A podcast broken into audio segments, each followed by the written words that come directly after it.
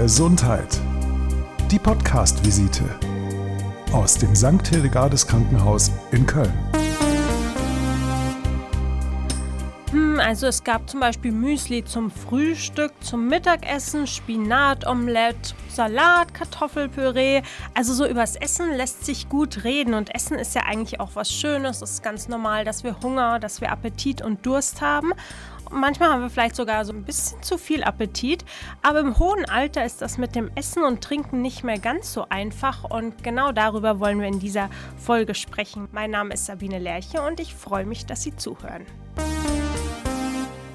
Es darf nicht zu einem Eiweiß- bzw. Proteinmangel kommen. Da kann man ganz viel machen.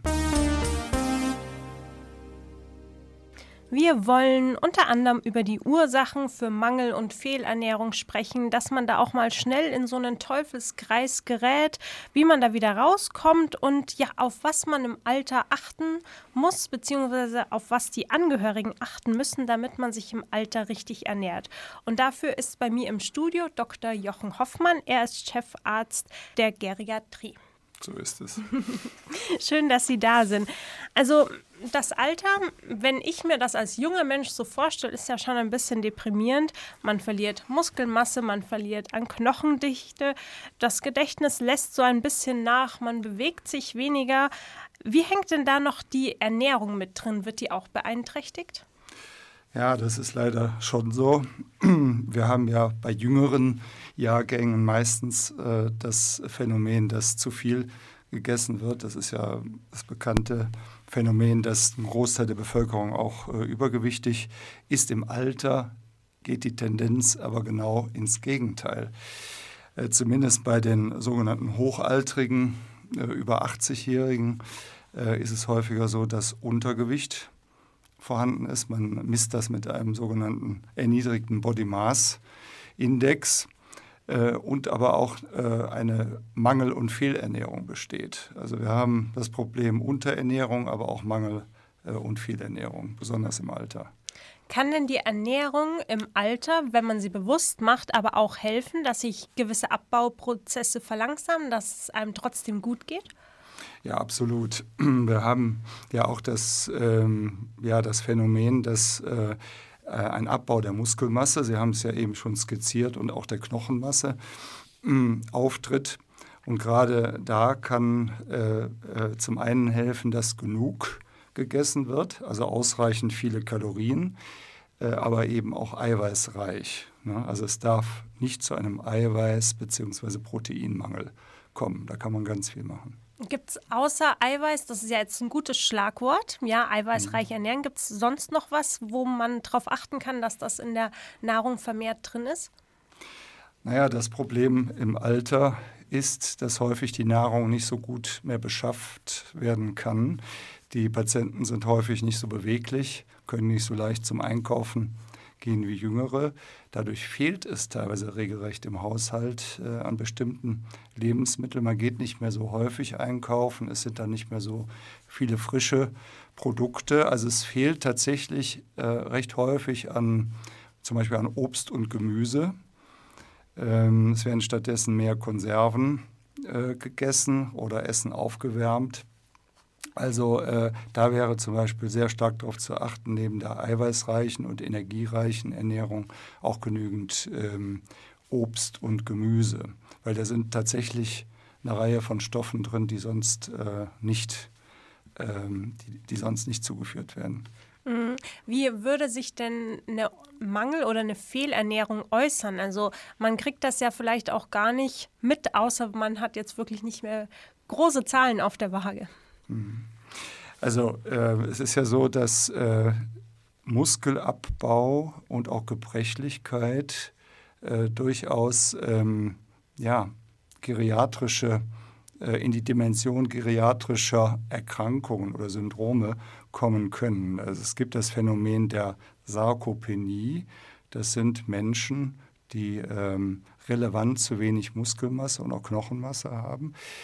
Und ähm, das äh, entsteht jetzt nicht allein durch einen Mangel an äh, Ernährung oder zu wenig Ernährung, sondern auch durch Bewegungsmangel, auch noch durch andere Faktoren. Aber es kann zu so einem Teufelskreis äh, kommen, bei dem Bewegungsmangel, äh, zu wenig und, und äh, nicht ausgewogenes Essen und, äh, sagen wir mal, bestimmte Stoffe, die in der Ernährung fehlen, beispielsweise auch das Vitamin D, was äh, dem eine große Rolle ähm, zukommt, äh, fehlen. Und ähm, das äh, ist schon so, dass, äh, dass wir eine Reihe von Patienten sehen, auch auf der Geriatrie, die untergewichtig sind. Ähm, und äh, da kann man sehr, äh, schon sehr viel mit Ernährung machen. Die Frage ist natürlich, wie kann man das dann zu Hause in der mhm. Praxis ja. umsetzen? Ja. ja, es ist natürlich viel leichter, Essen mhm. ja tiefgekühlt aufzubewahren, muss man nicht so oft nach draußen, muss nicht so schwer schleppen, weil es vielleicht einen Lieferdienst bringt. Wie kann man es zu Hause machen? Also ich glaube, es ist schon ganz wichtig, dass klassisch äh, die eine warme Mahlzeit zumindest ähm, äh, gegessen wird. Das ist halt auch nicht immer äh, der Fall. Äh, das sind sogenannte Mahlzeitendienste, auch wenn das nicht immer das, äh, äh, die kulinarischen Ergüsse sind ist das aber schon, schon ein ganz wesentlicher Punkt. Wenn jetzt nicht gerade jemand von den Kindern oder ähm, Sohn oder Schwiegertochter kocht, wenn man das selber nicht mehr kann, sind solche Mahlzeitendienste richtig gut. Und äh, es ist ganz allgemein wichtig, dass eine Hilfe im Haushalt auch da ist. Es gibt natürlich auch so Hilfen wie, wie äh, Online-Einkäufe. Die werden auch noch viel zu, viel zu wenig von älteren Menschen genutzt. Aber da könnte man sehr viel mehr machen. Mhm. Ein Problem ist ja auch die Flüssigkeitsaufnahme.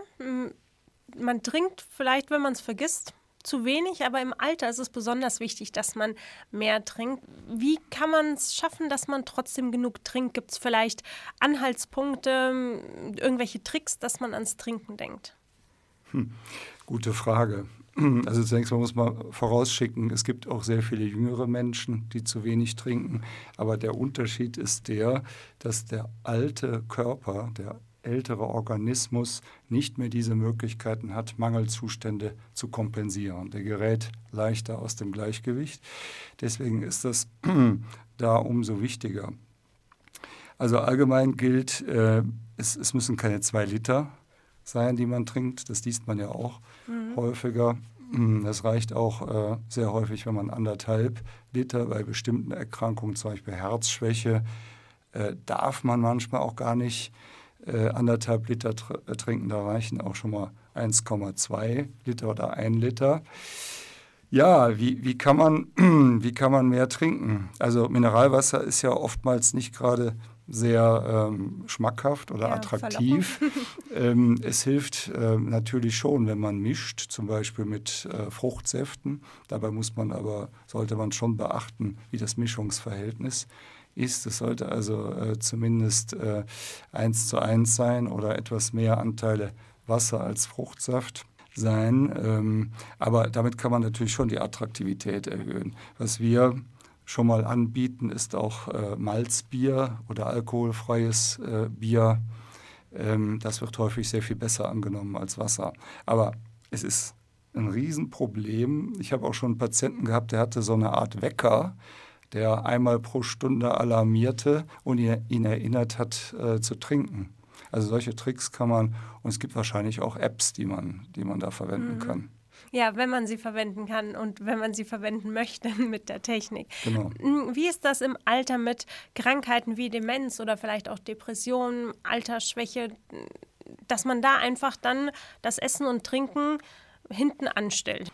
Naja, da haben wir natürlich das Riesenproblem. Es gibt Demenzformen und auch bei, bei Depressionen ist es äh, oftmals so, dass der Antrieb deutlich gemindert äh, ist äh, und damit auch die Motivation bzw. Äh, der Antrieb äh, zu essen und vor allen Dingen auch zu trinken. Da helfen zuweilen äh, bestimmte Medikamente, zum Beispiel Antidepressiva, können hilfreich sein. Aber das Allerwichtigste ist, ist wohl Gesellschaft. Ja. Also Einsamkeit äh, ist natürlich das Schädlichste überhaupt. Ähm, äh, Gesellschaft ist, ist, sicherlich, also der soziale Kontakt, die soziale Interaktion ist, ist es ganz entscheidend oder auch so ein Nachahmungseffekt. Ne? Also wenn man sich dazusetzt und selbst etwas trinkt oder isst, äh, macht das der Betroffene äh, dann auch eher nach, als wenn er alleine ist. Aber das ist ein Riesenproblem bei Demenz und Depression. Also wäre es vielleicht auch förderlich, wenn man sich zum Essen verabredet oder sich mit den Nachbarn zum Essen trifft, vielleicht auch für jemanden mitkocht und jemanden einlädt. Ja, ganz ohne Zweifel. Oder eben solche Einrichtungen wie ähm, gemeinsame ja, Cafés. Es gibt ja zum Beispiel für demenziell erkrankte Demenz. Cafés ne? oder eben, aber das findet halt nicht so häufig statt. Das ist vielleicht einmal in der Woche oder alle zwei Wochen. Es gibt aber auch ähm, die Alltagsbegleiter bzw. Betreuungsassistenten, die auch äh, Gesellschaft leisten und äh, neben der eigentlichen Betreuung natürlich auch bei der, bei der Mahlzeiteneinnahme mhm. äh, helfen können. So, kurze Pause, Zeit für ein Wortspiel. Sie kennen es ja schon. Wir haben ja schon über Demenz gesprochen in einer anderen Folge. Mal sehen, ob es jetzt mit dem Ernährungsmangel im Alter leichter ist, zu meinen Begriffen Zusammenhänge zu finden. Nummer eins ist der Blumenstrauß. Ich brauche beim Essen brauche ich einen Blumenstrauß verschiedener Nährstoffe. Oh, ich dachte erst, Sie stellen den Blumenstrauß auf den Tisch, damit man mit Dekoration essen kann. Aber Schon wieder zu medizinisch. Nee, gedacht. aber das war sehr schön. Dann haben wir die Haltestelle. Die Haltestelle, da kann ich mein Pausenbrot essen. Mhm. Und was hat Radio mit der Ernährung zu tun? Radio. Ähm, ich muss gestehen, dass ich beim Frühstück meistens Radio höre könnte das Radio hören vielleicht auch in Zusammenhang mit dem Essen wie so eine Erinnerung sein, immer zu den Nachrichten? Trinke ich was zu den Nachrichten am Morgen, esse ich was zu den, zur Tagesschau abends, fange ich an zu kochen? Also ich glaube schon, wenn das ein interessantes äh, Programm ist oder eine Musik, äh, die stimuliert, kann das durchaus auch äh, anregend, appetitanregend sein und mich da zu verleiten, ja, etwas länger und damit auch mehr zu essen. Während, äh, wenn mich das anödet, wenn ich zum Beispiel alleine frühstücke und äh, nichts läuft, dann habe ich auch keine Lust länger zu frühstücken. Das kann durchaus auch äh, bei älteren Menschen so sein. Also irgendwelche anregenden Dinge sind da schon wichtig. Mhm. Wenn man jetzt als Angehöriger feststellt, dass jemanden im, im Bekanntenkreis, im Verwandtenkreis äh, zu wenig isst, sich nicht so gut ernährt im Alter, was würden Sie dem raten? Wie kann er auf die Person zugehen? Naja, es ist natürlich schwierig. Also man, man kann erstmal versuchen, die, die Nachteile aufzuzeigen, ähm, wenn man nicht äh, ausgewogen sich ernährt. Aber im Grunde genommen ist es immer am besten, wenn man wenn es richtig vormacht. Ne? Mhm. Also ähm, wenn man selbst, ähm, sagen wir mal, sich ausgewogen ernährt, aber also mit wissenschaftlichen Begründungen zu kommen, ähm, ist schwierig. Ne? Wenn ich einen Menschen vor mir habe, der, der eigentlich keine Lust äh, mehr hat, und äh, das fängt dann häufig beim Essen an, wenn jemand äh, nicht mehr so richtig Spaß, so, äh, nicht mehr so richtig Freude am Leben hat, was da hilfreich sein kann, ist körperliche Aktivität. Also mal rausgehen, an die frische Luft gehen.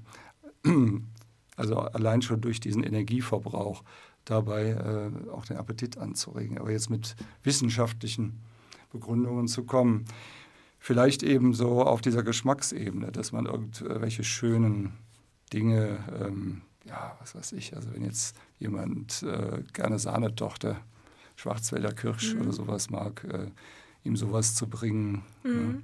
Oder wenn er, wenn er am liebsten Rumpsteak isst, sowas mal vorbeizubringen. Ne? Ja. Ne, aber mit wissenschaftlichen Begründungen kommt man, glaube ich, nicht mhm. weit. Was gibt es für Hilfen? Wir haben vorhin schon die Mahlzeitendienste angesprochen. Gibt es noch weitere Möglichkeiten, wie man sozusagen extern Menschen im Alter mit der Ernährung helfen kann? Naja, durch so eine klassische Haushaltshilfe. Ne? Man kann ja neben dem eigentlichen Pflegedienst ähm, eine Haushaltshilfe beantragen, also hauswirtschaftliche Leistung oder sogar auch überwiegend. Es gibt ja Menschen, die, die äh, jetzt für die Körperpflege keine Unterstützung brauchen, aber eben im Haushalt, dass man durch sowas äh, hilft. Ähm, und natürlich durch, durch Hilfe beim Einkaufen. Ne? Besser ist es natürlich auch noch, wenn man jetzt nicht die Einkäufer einfach kommen lässt, sondern dass jemand wirklich dabei ist, also beim Einkauf begleitet. Ne? Also praktisch so ein, so ein Alltagsbegleiter, mhm. der das macht. Das ist natürlich sehr, sehr zeit, zeitintensiv, sehr, sehr zeitaufwendig. Ne? Wenn man einen Mangel oder eine Fehlernährung feststellt, selbst vielleicht auch nicht die Zeit, das Geld für eine Hilfe hat, wer ist denn dann der richtige Ansprechpartner? Ja, es ist, äh, ist sicherlich erstmal wieder der Hausarzt. Ne? Wir, haben, wir haben ja das Primärarztprinzip in Deutschland. Aber ich glaube, glaube auch wir Ärzte müssen da wirklich etwas sensibler noch sein. Ne?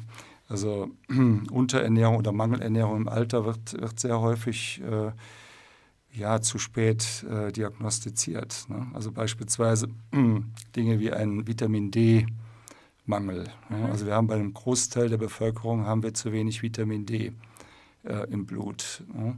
Das hat auch was damit zu tun, dass das in der Hausarztpraxis nicht, äh, nicht regelmäßig bestimmt wird. Ne? Man muss eigentlich sogar davon ausgehen, dass das bei einem Großteil der Menschen so ein Mangel vorliegt. Man könnte eigentlich schon prophylaktisch das Vitamin D äh, älteren Menschen geben. Es mhm. ist also ganz, ganz schwer, eine Überdosierung äh, dazu äh, hervorzurufen. Also man sollte eigentlich jede, jedem Menschen Vitamin D geben. Und da würde ich mir also auch bei uns Ärzten mehr Sensibilität wünschen. Mhm, dann ja. ist es mit dem Vitamin D so wie mit dem Essen im Alter lieber ein bisschen mehr Lieber ja. ein bisschen gesünder, ein bisschen frischer ja. als zu wenig. So ist das. Dann danke ich Ihnen für Ihre Einschätzung, für Ihre Tipps. Ich hoffe, wir konnten unseren Hörern und Hörerinnen weiterhelfen. Bei mir war Dr. Jochen Hoffmann, Chefarzt der Klinik für Geriatrie.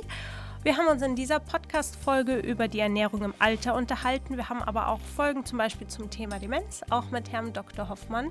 Sie können gerne Likes oder Kommentare hinterlassen, in die anderen Folgen reinhören. Für heute verabschiede ich mich. Mein Name ist Sabine Lerche und die Folge wurde unterstützt vom Kölner Krankenhaussender.